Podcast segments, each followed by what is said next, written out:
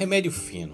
O remédio fino provoca transpiração excessiva, por isso o doente não pode se molhar na água fria de chuva ou banho. Remédios finos, como gendiroba, torrada e moída, tomada sem dieta, é boa para dores de cólica e de estômago. Guiné, raiz na pinga, boa para dor e reumatismo. Alho, o chá, contra dor de dente remédio fresco ou frio. O remédio fresco, o chá fresco, refresca o corpo por dentro, cura mal-estar da vista, dos rins, fígado e intestino.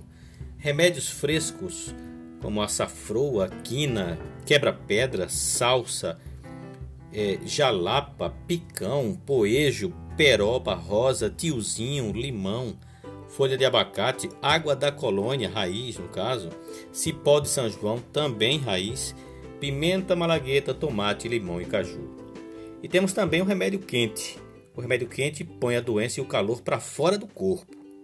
Usado nas doenças como sarampo, febre, catapora, coqueluche, bexiga, gripe, asma e outros. Os remédios quentes, carro santo, pimenta do reino, raiz de fedegoso, cravo, amidoim, alfavaca, unha danta, sabugueiro, gengibre, agrião, hortelã, limão assado, laranja tancha, levante, anador da farmácia e outros. Alguns destes são remédios finos. O remédio quente incomoda o fígado, os rins e o intestino. E o chá medicinal? É uma das maneiras mais utilizadas das plantas medicinais.